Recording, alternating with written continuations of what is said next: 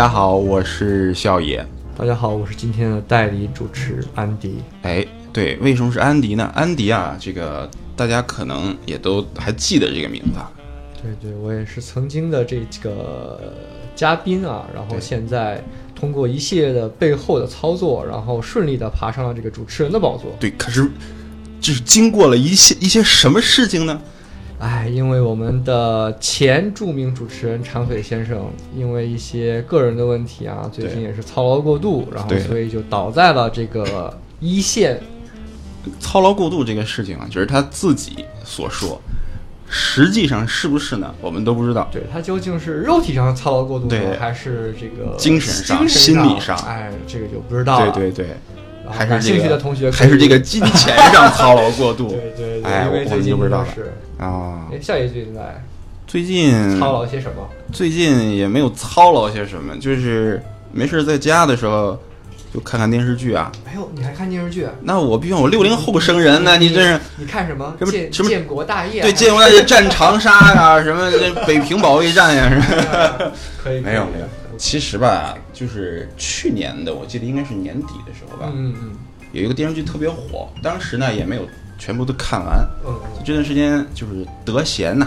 对，哎，稍微又补了一下。叫什么电视剧呢？叫《猎场》啊，就是那个老胡，我们家老胡演的那个猎场是吧？哎，就是那么个电视剧，讲的呢大家也都知道，就是关于这个转职的一些事情。嗯嗯嗯。啊，我听说是那个电视剧放了以后啊，在国内这个转职市场就突然紧俏起来，这这个猎头啊，突然变得特别高大上。对对。那么说起猎头这个行业呢，然后我们今天就有幸请到了一位在东京生活的资深猎头，Nova，然后来给我们介绍一下传说中很高大上的、天天活跃在 CBD 各个角落里面的这个行业。欢迎 Nova。我们先请这个 Nova 来做一下自我介绍吧。大家好，我是 Nova。我来日本其实非常的机缘巧合，因为本人其实不会说日语，特别的少见。这个有意思，有意思了。是通过一个什么样的机缘巧合？可不可以给大家讲一下？简单的就好。我当初是在英国读了硕士，然后这么巧有一家英资的猎头公司在日本有分部，当时也是为情所困，嗯，各种原因，然后申请了这么一个工作，然后在还在英国的时候拿到了这个 offer，然后。嗯，毕业了之后就奋不顾身就跑过来了，在这边生活了两年多，一直在做这个工作。可以说用一个词就是 “ikinari” 嘛，跑到跑到东京来。虽然本来英国可能对他来讲就是他乡，但是就是他乡的他乡，他乡的他乡。然后怎么样习惯嘛都？还可以，其实是很不习惯的。诺瓦在哪些方面感觉到不太习惯，或者是哪些方面觉得哎，确实来了日本。哎，还真挺好的。日本这边的话，果然卫生环境什么的特别的好。就是我觉得在这边可能习惯了生活的人，你说再要回去一些或者去一些其他没有这么，其实世界上大部分地方应该都不如这边的卫生条件要好。被惯被惯坏了，治安啊，还是一些方面。对。所以刚才又回到这个 Nova 刚才讲的这个，可能从从英国来到东京以后啊，有很多习惯的地方，很多不习惯的地方。特别是我觉得工作以后啊。可能你这一年多两年的时间，因为刚才我们也讲，你是在一家这个人算应该叫人才咨询公司，可以讲讲中文的话哈。之前我看那个猎场也是，刚才我们讲就是特别的高大上，对，然后能碰到很多顶尖的人嘛，公司董事长啊，然后帮董事长挖总经理啊之类的。对对对，对你在这一两年在东京也是。就是中国和和日本这边可能不一样，因为我们不太不太清楚啊，嗯，是不是也碰到了一些这种比较高端、顶尖的这种精英级别的客户？是的，客户的话，其实能用得起，就是这种双语猎头公司的客户，一般都是比较大的客户。但是找的人的话，当然也是就是各个层次的都有，各个层次的都有。嗯，但是高端的话还是偏多的，毕竟如果他要求说你英语的级别是，也不要说接近母语吧，但是工作用完全是没有问题的话，其实这种人在日本不是那么的多，有的话一般都是比较高端的人才。哦。比如说，现实当中可能猎头这个行业，是怎么样去获取，比如说你你所说的这种高比较高端一点的人才的这些资料啊之类的。就是没有一些业界共通的，对对对，比如说大家如果有人想被挖的话，他应该去怎么对去操作？一般最普通的方法的话，当然我们有自己的数据库。那么，呃，知道这个公司的这种候选人，他可能会先在我们的数据库登录自己的资料。那到时我们搜索的时候有那个 keyword，就是关键词，只要匹配的话，可能我们就会去联系这个人。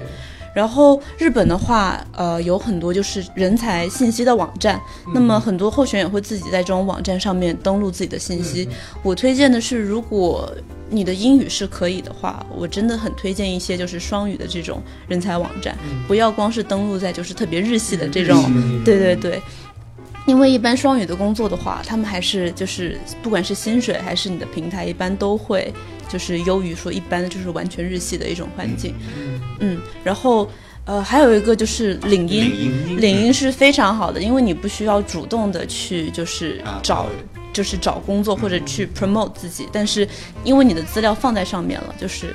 不是所有资料，但是一定的资料放在上面，那可能就会有猎头时不时来找你问个好呀什么的，又可以交流一下市场信息。你没有去故意的去登录一些转职的网站，但你只要登登录领英，然后对就会有对对人自己来过来找你。对对对，给你一些信息。那么，呃，有时候，比如说我们去客户公司的时候，嗯。就会看他那个座机，就是你在前台的时候，是座机上可能有写着分号以及那个哦。人的名字，可能就瞄，然后记下来，哦。瞄，然后记下来。但是这个是哦，属于、你是说去去你的目标公司访问的时候，对对对，或者还有就是，呃，一直就是给公司打电话，就是给特定的公司，比如说我要给公司 A，我想在这个公司 A 里面挖人，我想知道他们公司是大概是怎么样子的。那你怎么做呢？就是。呃，你知道公司的那个总机号，嗯，然后你就拼命试他的分号，给他打就对了。然后有些人他会有那个，就是他自己的留言说这是谁谁谁，那我们就知道哦，这个号码对应的是这个人，然后你就拿到这个人的办公号码，那么你之后可能就就可以去联系到他。是的，是的，所以最重要的就是要想办法，首先联系到这个人。对对对，啊。也是也是有有一点，虽然没有那么那么谍战，但是也有一点点，就是说对对对。特工的那种，要去你要去瞄一眼就能记住那个号码，然后回去再给他打。对对，没关系啦。那个我这个名片，我的很哎很厉害。你这个你这个不属于高端双语人才。对，说的这个双语，就是你所指的这个双语，在日本的话，这种双语的工作大概是一些什么样的工作？其实各行各业都是有这种双语的职位，嗯对，只是嗯，只是说根据你企业的不同，就是哦有些公司有，有些公司没有，有些公司有特别的多，嗯有些公司可能只有那么几个固定的职位，比如说我面向海外，嗯呃，做 marketing，或者说面向海外做这种呃、嗯。商业的沟通的这种人，你需要一种一些双语的人才。我自己主要做的是 IT 领域，那么 IT 这边又有一些不同，因为它有时候是要找技术比较强的人，那么日语反而不是一个主要的要求。那么它只要你英语能在就是社内的环境里面，嗯只要能沟通的话就可以了。那么就所以其实都挺不一样的。啊，所以也就它不是说只局限在那个在日本的外国的公司、外资公司，嗯也是日资公司里面，它也是很多这种涉外的工作，他会需要这种双语的人才。是的，是的。哎，，那这种所谓的双语人才，那中文、中文和日文算算双语吗？算吧，中文啊和日中文和，日文的话，你我觉得分岗位吧，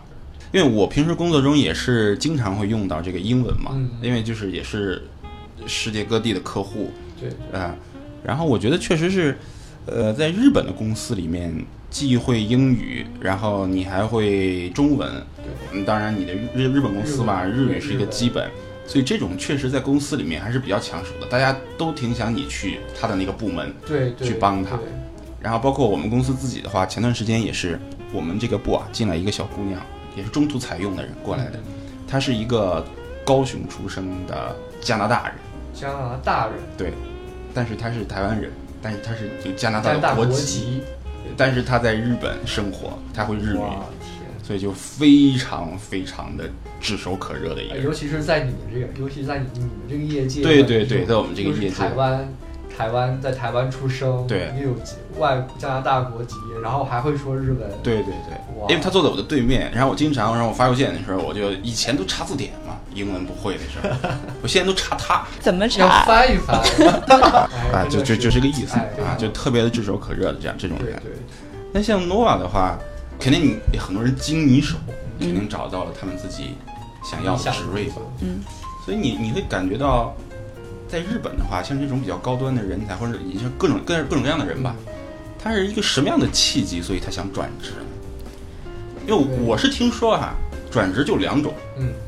呃，不对，转职就一种原因，嗯，就是钱没给够。对，这还有一种，其实有应该有还有两种原因，就可能在前公司发生了一些不太开心的事情哎，对吧？因为这个人际关系啊，会想要转职。因为日本虽然说现在已经改变了这种叫什么终身雇佣制，嗯但是有很多日本人他的骨子里这种思想还是说我可能要在一个公司奉献出我的几十年的青春，然后到最后嗯会比较圆满，嗯尤其是一些大公司。嗯然后所以说，虽然近几年有比较开放，但是很多人还是想的是，一般不出什么特别大的事情，他是不会想要转职的。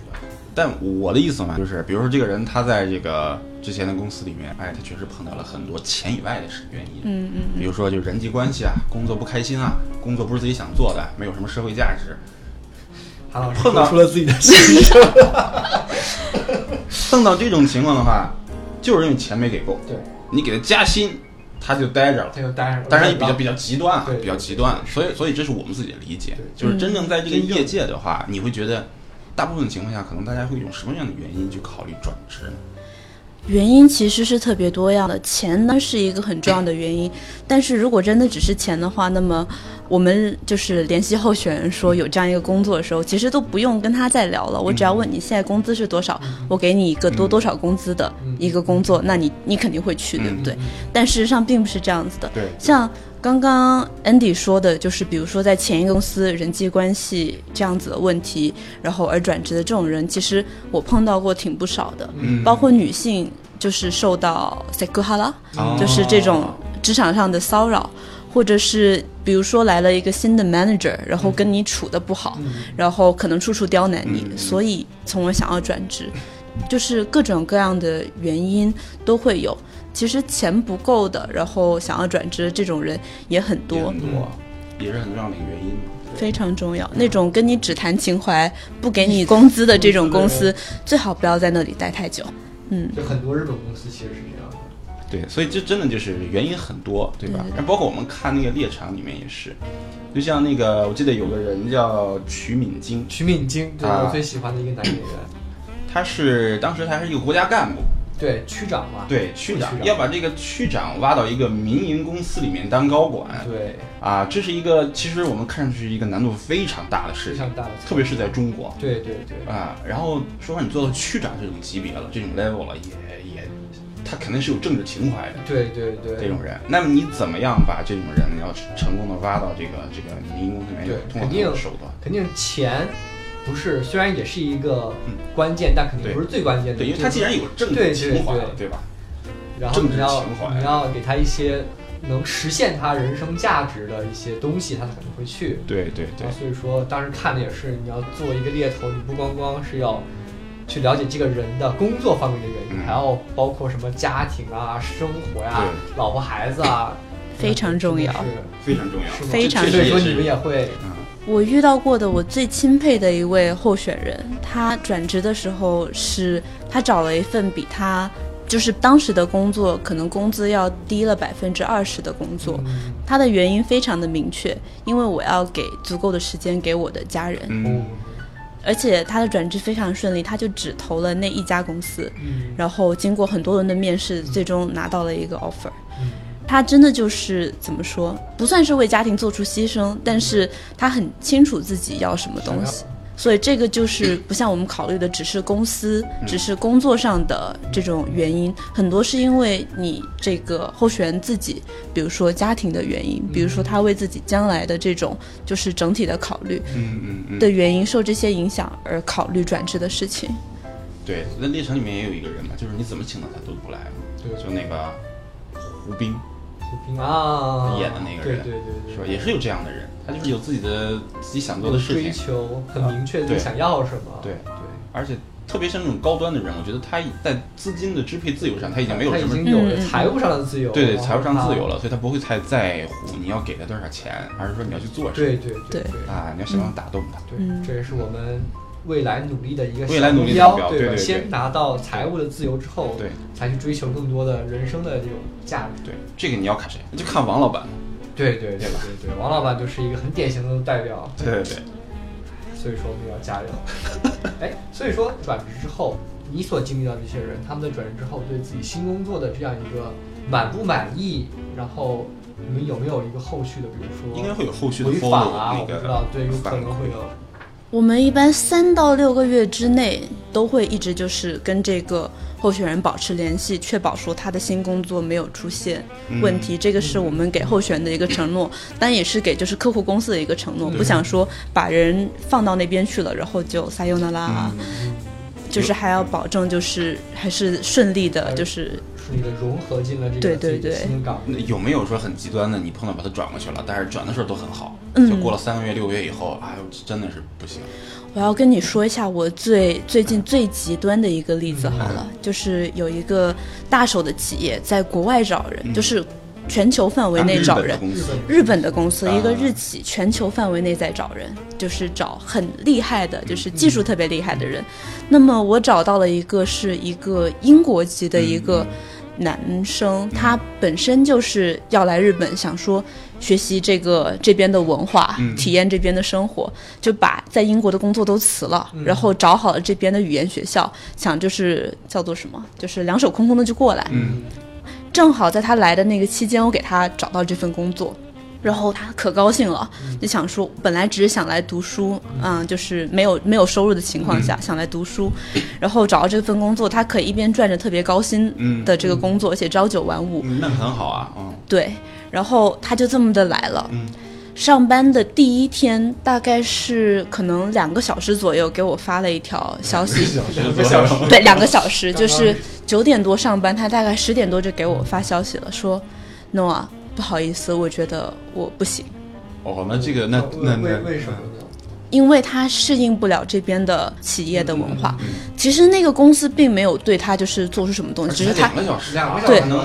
他就是进去了之后，就是感觉到就是真的，因为他面试都是电话面试，进去之后感觉到说。原来日本企业要这个样子的，我必须要穿领带，啊呃，带穿西装打领带，然后他就觉得特别的，就是窒息受不了，哦，下午就辞了，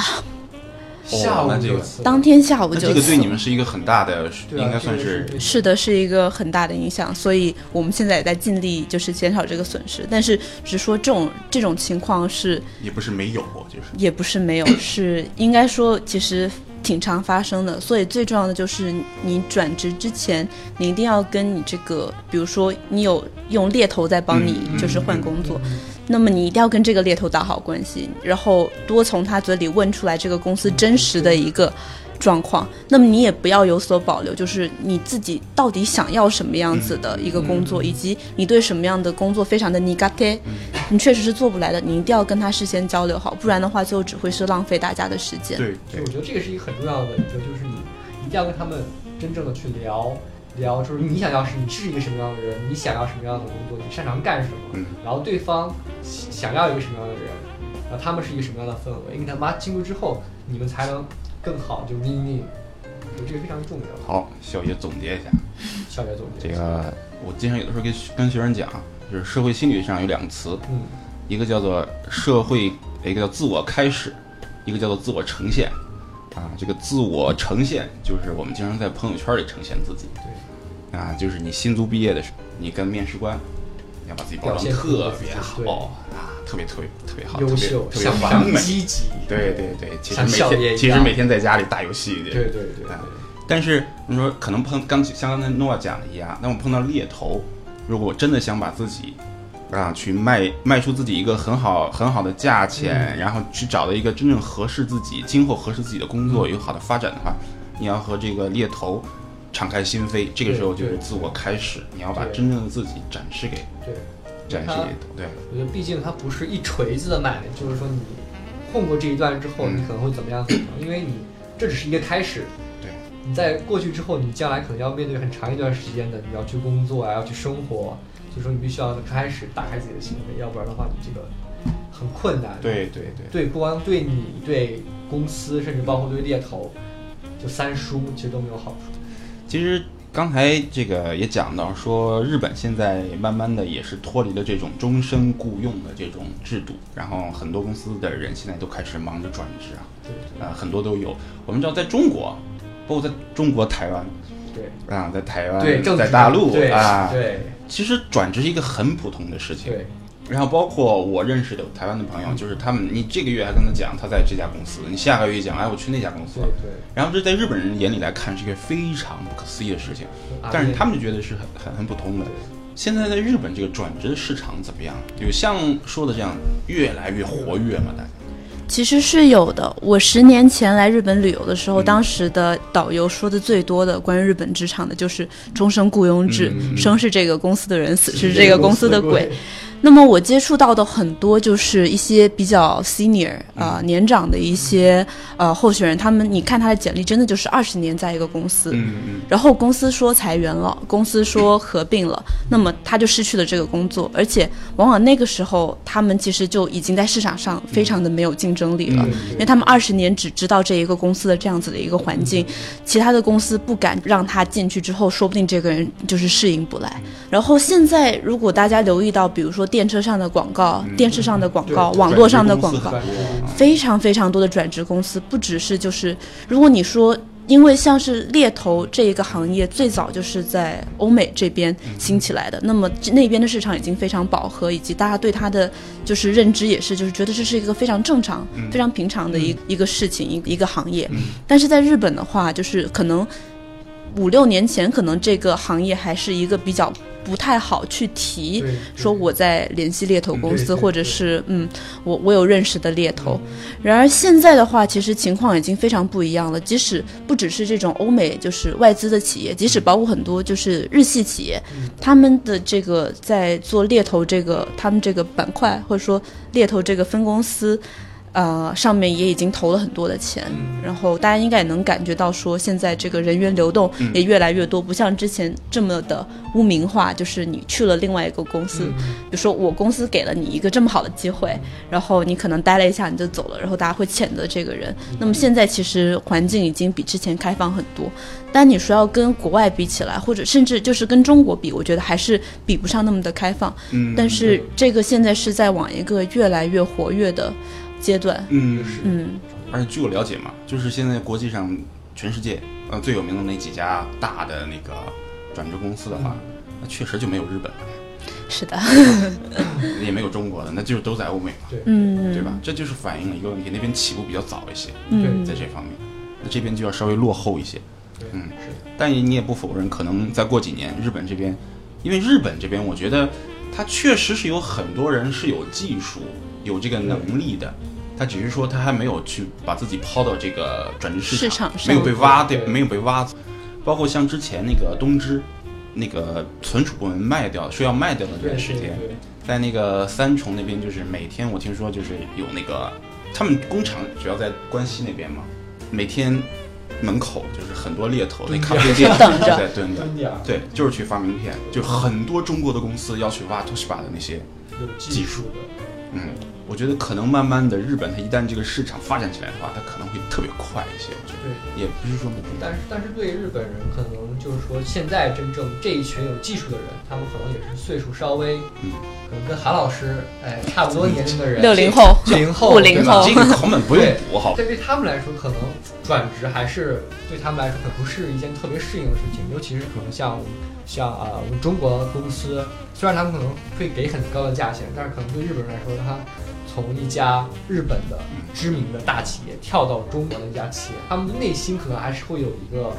对怎么讲一个坎儿要过。对对对，比，如一旦说日本，他可能他周围接触的人，很多人都从日企跳到中国企业，然后拿到了更好的 offer。哎，他可能就信拿到对他可能会觉得哎，可能也不错，然后他可能会更多的人会去接受这个市场以后，那这个就是非常的大的，会成为一块特别大的蛋糕。，哎，说到这个，你你有没有接触就是一些中国的公司在有在，这边说要发展的时候也有哈？有的，有的，还真有找三语人才的，就哦是日英中是中国的公司，中国的公司。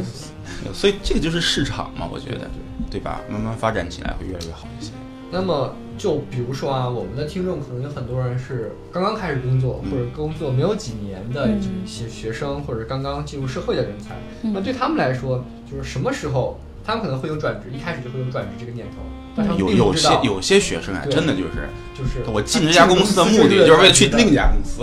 也不是没有。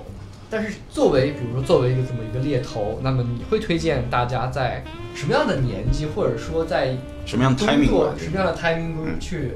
转职，或者是去跟猎头接触会比较好？如果你确实不喜欢你现在的工作，嗯或者是比如说你从进去那一天起你就知道这个不是你一直想做的事情的话，那么我推荐的时机是从一年往后。嗯，先待满一年。先待满一年，这个是因为你要展示出对于你未来的企业，可能你未来的这个就职企业，你要向他们展示出你是有能力在日本的公司工作。嗯如果你没有待满一年就走的话，可能是就是你可能干不了这个活，嗯或者你可能适应不了，所以一年还是比较重要的。那么有人可能觉得一年太短了，干一年就走了，这个会不会有问题？根据我自己的经验来说，干一年就就是就转的话，其实是非常抢手。其实这种候选人是非常的抢手的。以及在如果在这一年之间，如果你确实是不喜欢这个工作，但是还得待满一年的话，那么一定要利用这一年去锻炼你自己的就是日语的业务能力。这一点在我就是工作经验中发现是非常非常的重要的，就是利用这一年的时机，即使你不喜欢，呃，也一定要就是学会说怎么样跟日本人、日本企业打交道，把这个练好了，对于你之后转职去哪里，其实。怎么说呢？你已经有这个资本，可以说我再去往我想发展的地方去走，而不是说只能找一份我能拿到的工作。因为我知道说，尤其是中国学生在这边，就是新组找工作其实挺困难的，就是要拿到 offer，基本上是有什么就去什么这种。想去好的地方还是比较困难的。对，但是说，如果你拿，如果你能在就是第一份工作上面坚持一年左右的话，然后你之后再去找，那么我想说，可能三个 offer、四个 offer，而且是那种不错的 offer，嗯，应该是完全没有问题的。这个说起来是说起来，你一年了，你可以对对对对，我是吧？哎，这这就要屏蔽我 老板，对待会儿我全把它闭。对，刚刚说的是你从最开始你就知道你不嗯喜欢这个工作的情况下，如果你喜欢这个工作情况下，当然是尽量往长的时间去做会比较好。但是我跟的推荐是三五年之后你也需要。不一定是要转出去，但是你要开始知道市场的这个消息，对因为最害怕的就是，如果你在一个企业里面可能待了五年、八年或者再往上，并且完全没有过转职的经历，然后你又不知道市场的就是消息的话，需求，嗯，需求的话，可能你之后再要转职的时候，不管是迫不得已还是你自己想，之后你再要转职的时候，可能你就会对非常的被动因为你能接触到的职位其实已经就是有局限，非常有限，对。而且公司也会担心你适应不了其他的其他的公司。这个也是非常受益良多。对，我觉得非常重要的一点就是，大家可能有转职想法的人，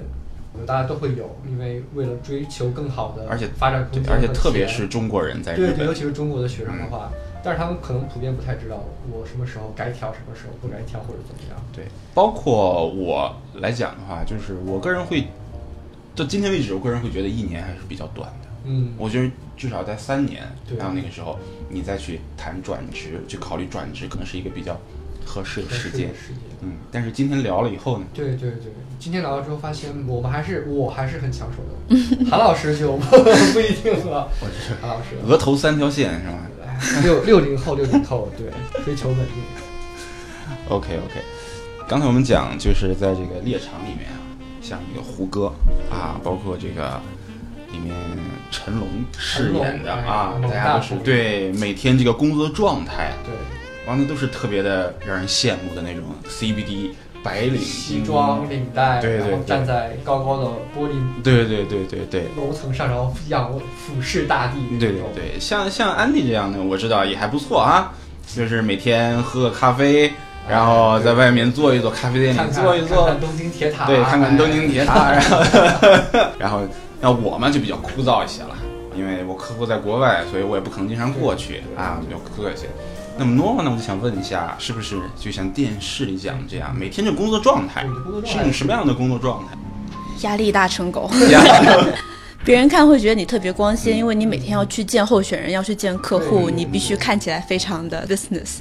但是工作嘛，就是猎头这一行，说白了，工作都是主要是看业绩，比如说你的薪水主要都是看业绩，嗯所以就是你想，就是做猎头，你是一个双向的买卖，嗯，你不只是不像说你卖一个产品给你的客户，你现在是把一个人卖给你的客户，那么你同时也要把这个工作卖给这个人，所以不管哪一个环节出了问题，这一笔买卖最后都不会成，你最后什么都拿不到，所以其实压力是特别大的。看着光鲜，对我们也是在那个嗯。高高的大楼上看着，对，东京看着东京铁塔。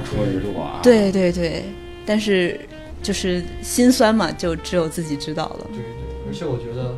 世界上最难的其实就是跟人打交道。是的，每个人他可能会有不同的性格，比较很迥异，然后不同的工作生活的经历，然后你要了解你的每一个候选人他是什么样的人，然后他喜欢干什么，不喜欢干什么，然后你还要去了解你一间公司是怎么一个氛围，然后把他们俩综合在一起，这个我觉得其实是最难的。而且尤其是当你手里有无数这样的 case 的时候，你要去了解无数的人、无数的公司，我觉得这个压力真的是可想而知。而且我们只是看着啊，电视里呈现的都是最好的一面。自己的心酸只有自己去了看。哎，安迪也是压力很大吗？大呀大呀！哎，看上去不像，对啊，所以说我们都是把最好的一面展示给别人，就自我呈现在朋友圈里面，然后默默的自己在线下掉着眼所以泪，然后发着笑脸。所以现在很多人都关掉了朋友圈了嘛。对对对，就所以说也还是吧，我觉得每份工作都会有他自己比较难的地方。嗯，有自己的乐趣。所以诺亚讲，那你有感受到这份工作给你带来的一些快乐呀，或者是成就？对有没有？成就感还是很多的。当你帮你的候选人找到就是他真的想要去的工作的话，这是一份工作，不是说我卖给你一个东西，然后你挺喜欢的，这就完了。这个工作可能要陪伴这个人接下来的三年、五年，甚至更长。如果他真的喜欢他的工作的话，那么你的成就感是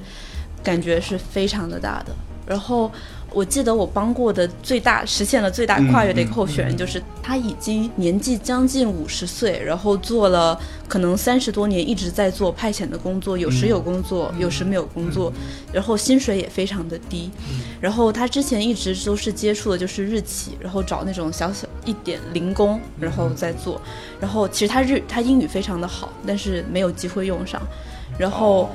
帮他找到了一份工作是，中国人、外国人、啊、是其实是个日本人，日本人。嗯，帮他找到，后来帮他找到了一份外资企业的一份工作，嗯正社员，工资大概正好翻了倍。然后他原本生活非常的拮据，然后自己身体也不好，嗯但是换了工作之后，因为就是没有这么的窘迫了，嗯，然后就是整个人的状态都好了特别多。我一年之后再去见他，他的感觉跟之前不一样完全不一样。焕然一新了。就那个时候真的是感觉成就感特别的大，觉得你这不是一个光是在讲说有没有成一单生意嗯。或者钱的问题，这个是关于你帮助一个人，就是真的去到拿到他们想要的一个工作。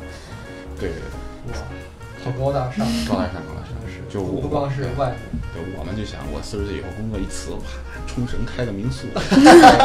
哎，这个是我觉得开个呃面朝大海，春春暖花开，然后开着一个小小小卡车。哎，对，然后今天今天安迪给我打电话说，哎，我夏天过去，还好不接你去，还开脚踏车去机场。没有没有，韩老韩老师可以在你的民宿里留一个厨师的位置给我。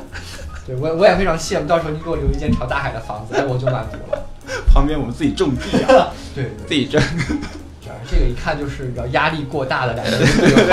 就是每天在在在在就是呃奔着这个摸索。我的人生终极目标就是现在努力工作攒钱，然后买间民宿。其实我因为我本人非常喜欢做菜，啊，然后我就觉得到时候找个地方，哎，待着，天天看看大海，钓钓鱼，然后做做菜，然后给大家吃一下。这个就是说到什么呀？就是人生价值。对对你通过换工作也可以实现自己的人生价值。我觉得这就是作为作为猎头，可能他们这个对自己一种成就感吧，算是嗯，啊。包括我们自己工作也有很多的成就感。啊对，是的，是的，呃，虽然不太好找啊，就是要啊从自己寻找成就感。对哎感觉哎，我做成了这个事情可能会对社会有什么帮助，对哎感觉对社会的进步，哎对科技的发展对对对那对，那是您，那是您啊，找半天找不着。对，